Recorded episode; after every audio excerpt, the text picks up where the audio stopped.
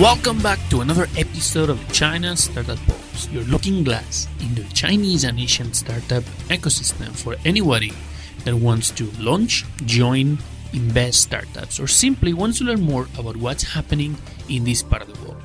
Today's episode is about the lessons behind failure. We've selected three talks from guests of China Accelerator 8x8 series in batch 14. 8x8 is an offline speaker event organized twice a year in Beijing and Shanghai, where we invite 8 China Accelerator mentors, serial entrepreneurs, industry and domain experts, entrepreneur friendly investors or founders to share their personal stories about entrepreneurship. The three speakers that we selected for today's episode are Sophie Yao, Phoenix Venture Capital China Regional General Manager, Based on her experience working with Series A and beyond startups, she explained the three most effective ways to screw up your startup. Know demand. Build something that not enough people want or that the market is not ready. Effective cash management and founder disputes. Gen Kanai, current director of strategic partnerships at Animoca Brands and former community director in Asia for Mozilla. He grew a community from zero to millions and share the mistakes made along the way that can be avoided when building communities in startups. And the last speaker we selected is Prakhar Khanduja, PK, co-founder and serial entrepreneur whose last startup, Pulse, was acquired by Hike Messenger, owned by Tencent. He openly disclosed all the mistakes that he made along the road that eventually led to an acquisition, and even today questions if selling too early was a mistake itself. Enjoy the talks. Hello, everybody. Good evening. And my name is Sophie Yao. I'm the general manager of Phoenix Venture Capital, which is a Silicon Valley based VC. And today, as a speaker of eight mentors and eight lessons, I'm here to teach you guys how to scoot up a startup in a most effective way. So you can uh, apply it to your computer companies something like that. but just joking, all right? Um, for those who those who you are expecting me to, you know, give some uh, cheer up speech, and oh, go and purchase your dreams, and or you guys gonna or be the next Sheryl Sandberg or the Jack Ma or Steve Jobs. No, you might be disappointed. Come on, guys. As an investor, the capital winter is coming, seriously, here in China. So I'm here to climb you guys down and get you guys prepared how to survive in the winter. Before that, I want to do a little survey. So how many of you have received your seed round fundings? Raise your hand. Okay. How many of you want to exit by be bought by the large corporations all go IPO. Raise your hand. Okay. And last questions. How many of you want to become the next unicorn? Okay. Wow, ambitious. But here comes the horror story for the pad time. For those who you have just to raise your hand. Okay? So let's look at this data. The CB Insight company has done a survey which followed up to seven, uh, uh 1,000 of the startups in US for 10 years. And guess what? Only for the seed round back companies, only 40% of them re- survived in the second round. And only 23% of them survived in the third round. And only 12% of them survive in the last four and five rounds. So overall, only up to 28% of the startups, you know, among these thousands of startups, has been bought by large corporations or go IPO.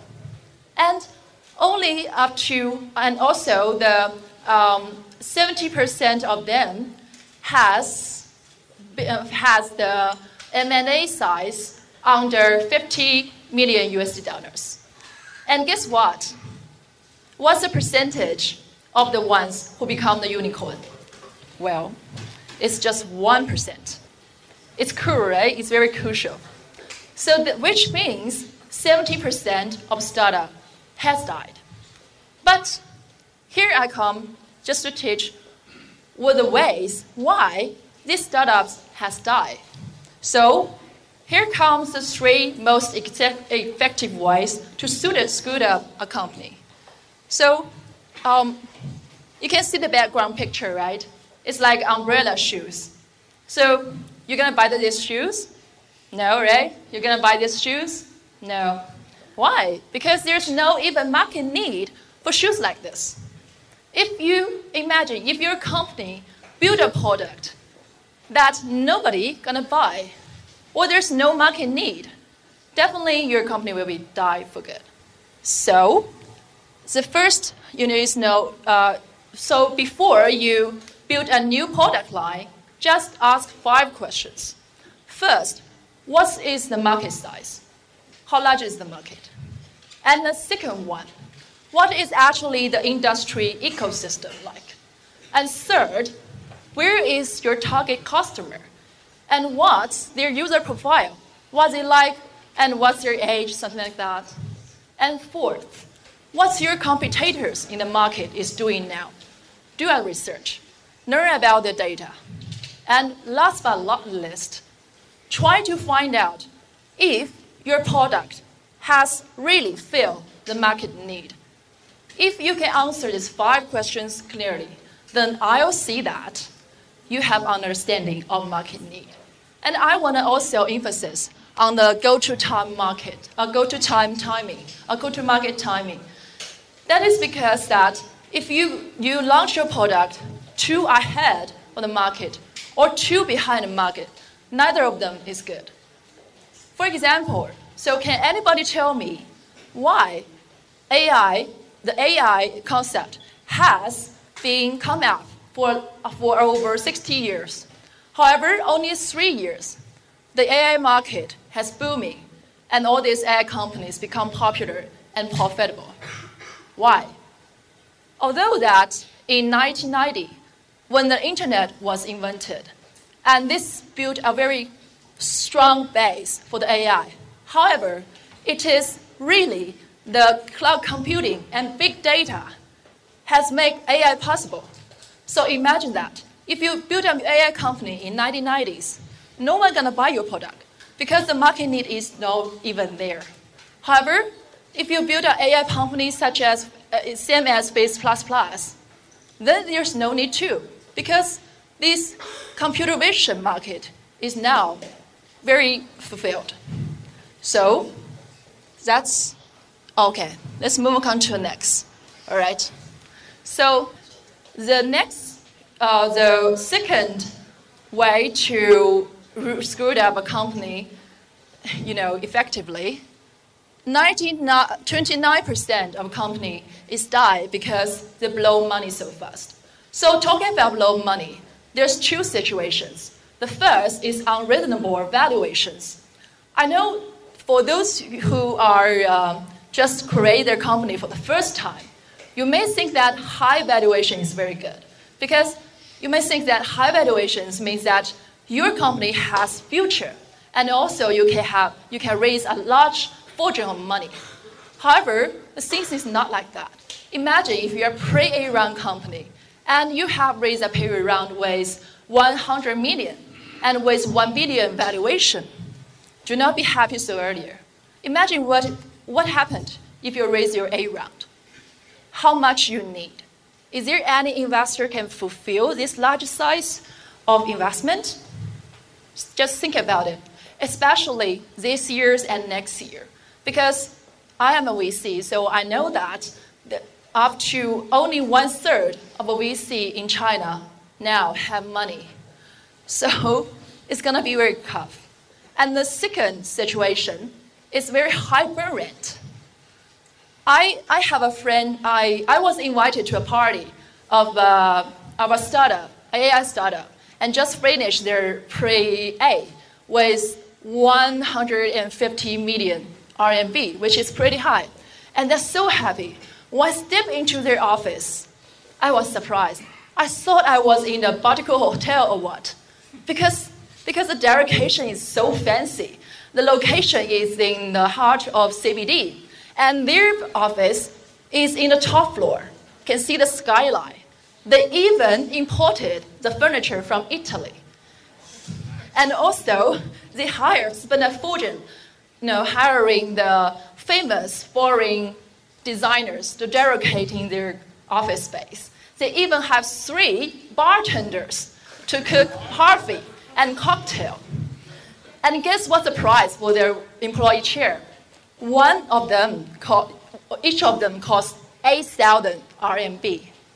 So I was so worried. And I said, the ST2 CEO, bro, you seriously? So how much did you spend on your operating your company? He said, um, so somewhere around 10 million per month. I said, what? You're seriously gonna spend this much of money? Or you're gonna be in trouble? He said, no, I got a large fortune of money. However, seriously, this year he's in trouble.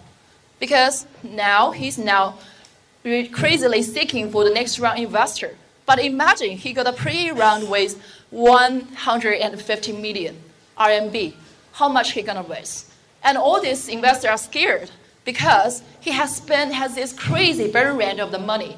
And now on his bank account, he, the, the money remain can only operate in the company for three months. So he's in big trouble. So spend your money wisely. And then last but not least, oh, talking about number, 29% of the company died because of this reason. And last but not least, the civil war. The civil war between the management can really cause a lot of trouble. I have a friend whose company is like the shining star in Chengdu and for the Chengdu government. They have very good technologies. But the CEO always is cautious of the CTO because the CTO want to replace him, replace him. And also the CMO, COO is taking advantage of both sides. So the, this company is divided into three groups. And it, every day, they are thinking, uh, thinking about how to replace the CEO or how not to be replaced. Rather than thinking about the company strategy, go to market strategy, or product roadmap. So, clearly, what happened is one, the CTO has bring all the talent out of the company, and the company is half empty. And they built a new company, and which is now their competitors inside Chengdu. So this company is just dying. So I today I'm here not to you know scare you or see that building up a startup business is not good. However, I in contract I want all of you to survive and live good. So to finish with a quote from my um, my friend who is the CEO of a unicorn company. If you do not think about how your company is going to die, then your company is already dying. Thank you.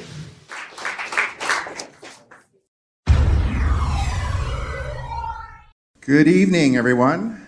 I'm also going to talk about failure because I also, with alongside Greg, I believe that we can learn a lot more from failure than from successes, or that successes are.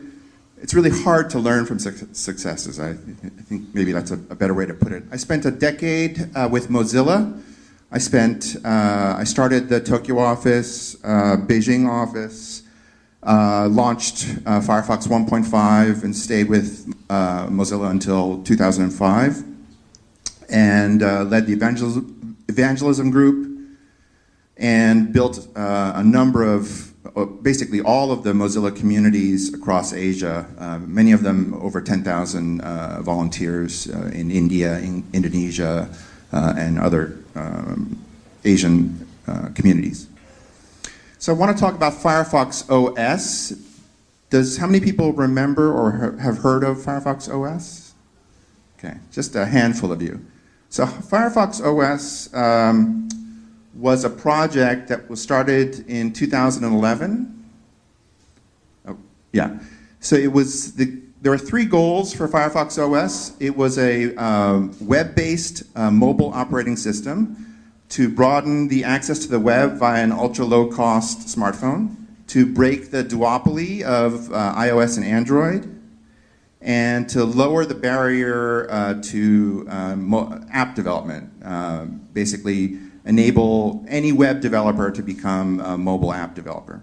Starting in 2011 until the project ended in 2015, we worked really, really hard and built up a number of uh, really incredible partners, both on the hardware side, uh, ZTE and Alcatel, and a lot of other uh, great Chinese manufacturers.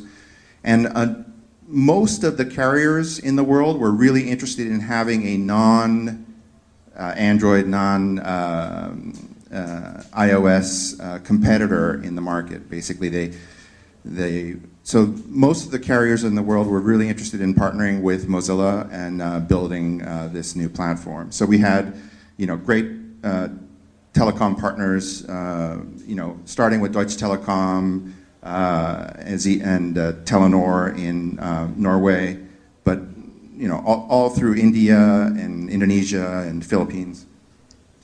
And why did Firefox OS fail? I think the project tried to do too many things at once. So there was this uh, really powerful duopoly of the Android and iOS uh, ecosystems it's not just the hardware and the, the gigantic uh, companies behind it, but it's also, also the developer ecosystems and the App Store owners. Um, also, it was really difficult to build and standardize open web APIs for phone functionality. What I mean by that is that the, the operating system was a web page. And so we had to build all these different uh, mobile phone functionalities to make it work uh, on a web page. So you could uh, send an SMS over the web or, or using HTML basically, or building a, ring, a ringer or a vibrator or all these different functionalities. We had to standardize those into HTML, put them through the standardization process, and then put them onto uh, the platform. Uh, HTML lacked uh, some functionality versus uh, native app functionality on mobile. On mobile. Um, one of the key things that I think really we struggled with in India was that WhatsApp was not available uh, on in a web format. You could have uh, you could log into WhatsApp over the web, but you had to have the, the native app.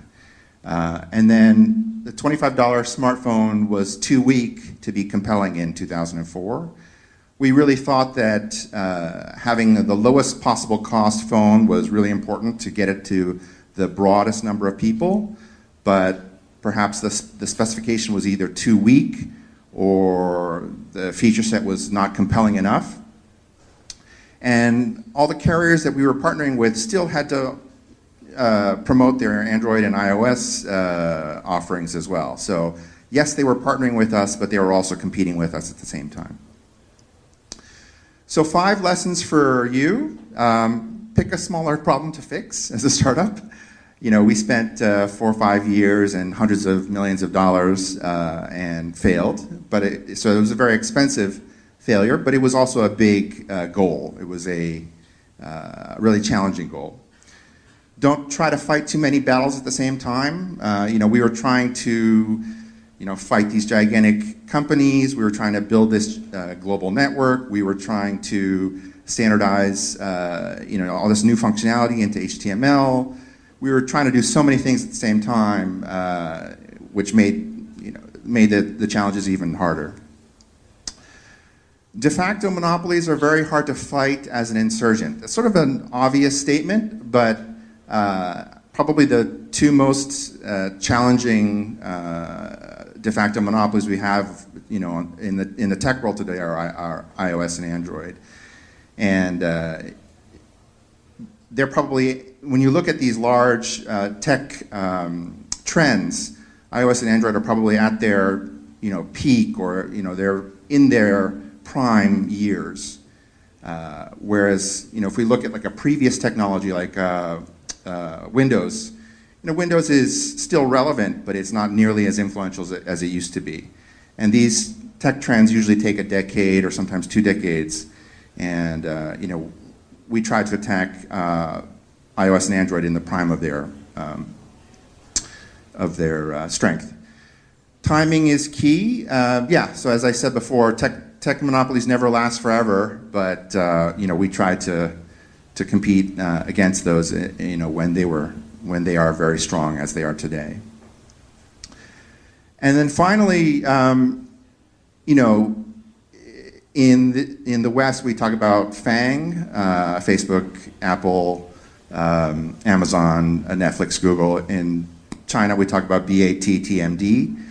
As a startup, you have to either partner with or navigate through the giants, and uh, that's you know figuring out what your strategy is going to be and how to navigate if you are planning to navigate through the giants. Uh, figuring out how to do that. Uh, that's probably one of the big challenges. And Greg talked about uh, you know long, longer term strategies. That's one of the things that uh, we failed. So thank you very much. Uh, happy to talk about that uh, in more detail if you're.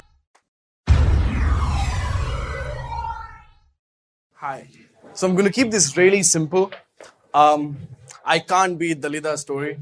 Um, I think I'm the youngest here, um, but I had a little bit of excitement in the last seven years of my career. Um, what I'm going to talk to you about is I'm going to talk to you about the three biggest mistakes, or probably the three mistakes I'm aware of um, in the last seven years. Um, these mistakes are really personal. I hope uh, all of you go through them um, because if you commit mistakes, what do you do with it? Very simple. You learn from it. I'm going to keep it really, really simple so that everyone understands. Um, I'm also going to talk about, with these mistakes, what I learned. I come from India, yeah, this India, this India, this India, and this India. So it's a combination of, of modern and old India. Uh, we like to call it I am New India. Um, it has taught me a lot of things. It has made me meet a lot of people. Uh, we are the fastest growing economy. Um, we have we have over 460 million internet users uh, using internet every day. So yes, there's a huge opportunity for, lo- for all of you. Um, I'm going to start my story now. Uh, my name is Prakhar Khanduja. Um, I was born in 92. Um, I come from a really small family, uh, a lower middle class family in a small town in India. I was never a great student. Um, I scored average. I went to a Catholic school to obviously learn English um, so that I can go abroad, like most Indians. Um, I did not give any competitive exams. Um, I was too lazy or maybe not smart. So I ended up at a shitty university uh, in North India where I just spent most of my time partying. I eventually dropped out in my final year. Um, I was fake inspired by, by Mark Zuckerberg. I thought, hey, I'm going to change the world.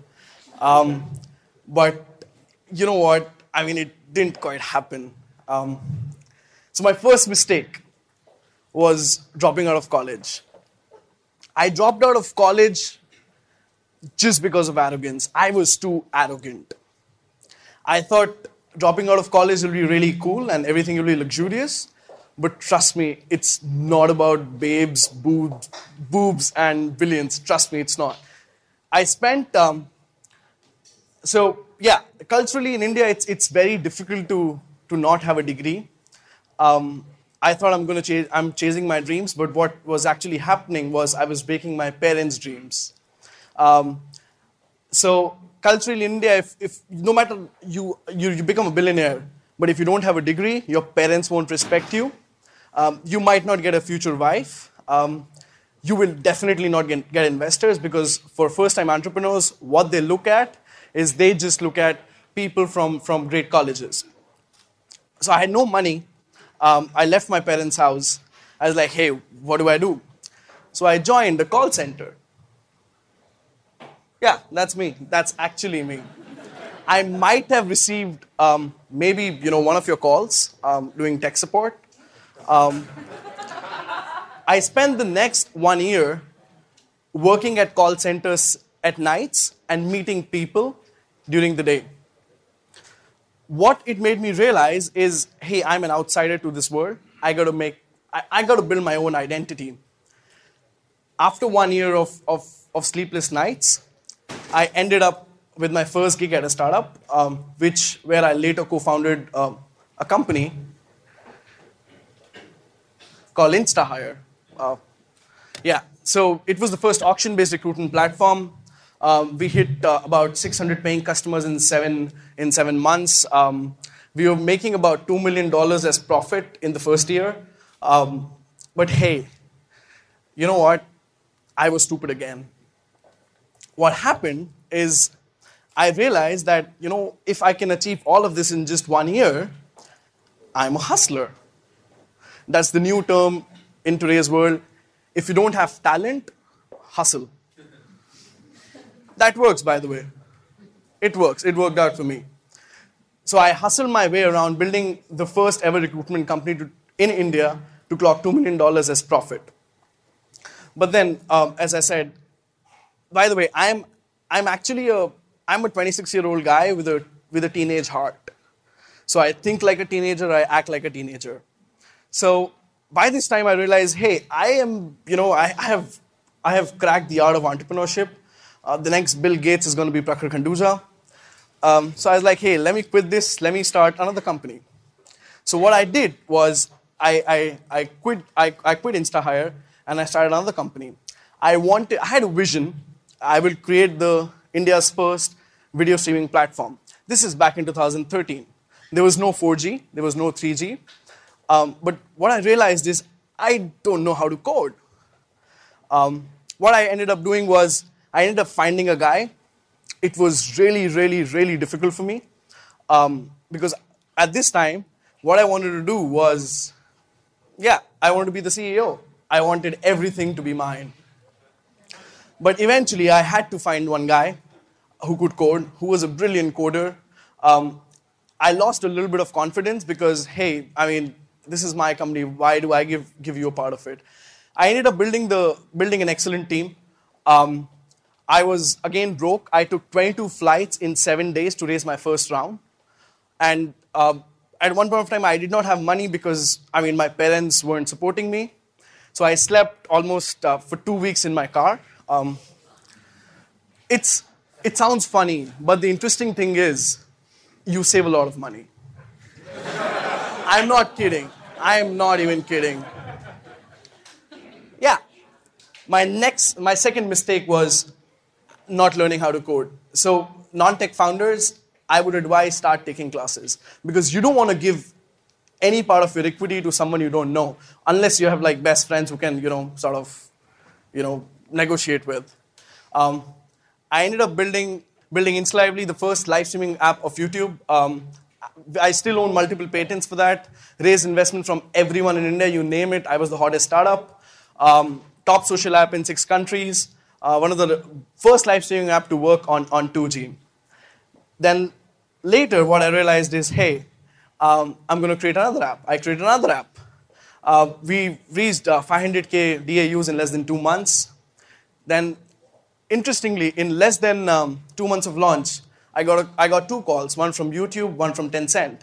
They're like, hey, we want to buy you out. I eventually sold my company to Tencent. Um, yeah, I was happy. But this whole process made me an awesome businessman. I did not know how to, how to code. I realized that team has to be built by two people.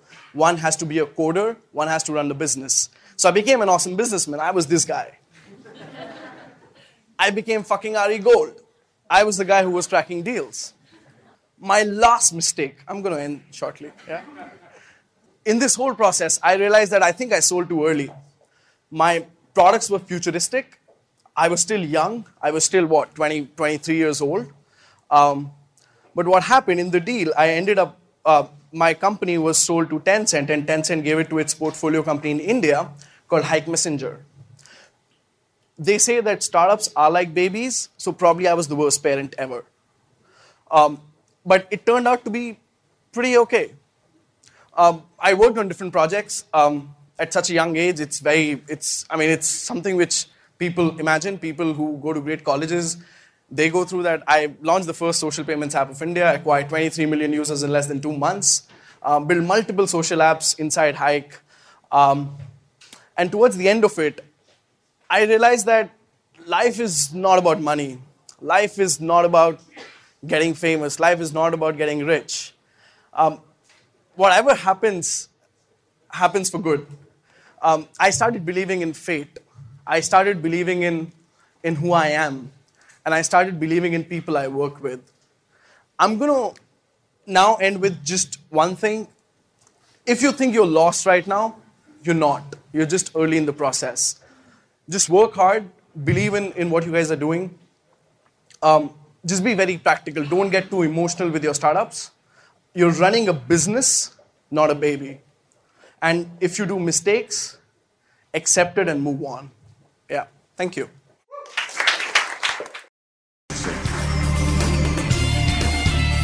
Hey everyone, I just want to take a quick moment to thank our sponsor, China Accelerator. They are a accelerator based in Shanghai, bringing international ideas into China and Chinese ideas international. They're number one in what they do. They're a three month program and they help build your idea and make it amazing and successful. You can find out more at www.chinaaccelerator.com. People Squared is the original co working space in China. It's your home for startups, no matter what you're working on. Small team or large, it has all the resources, the environment, the culture, everything that you need to take your idea and make it successful. Founded by Bob Jung, an entrepreneur himself who really understands what startups need, it's a great place to bring your team and find success. You can find out more at people-squared.com.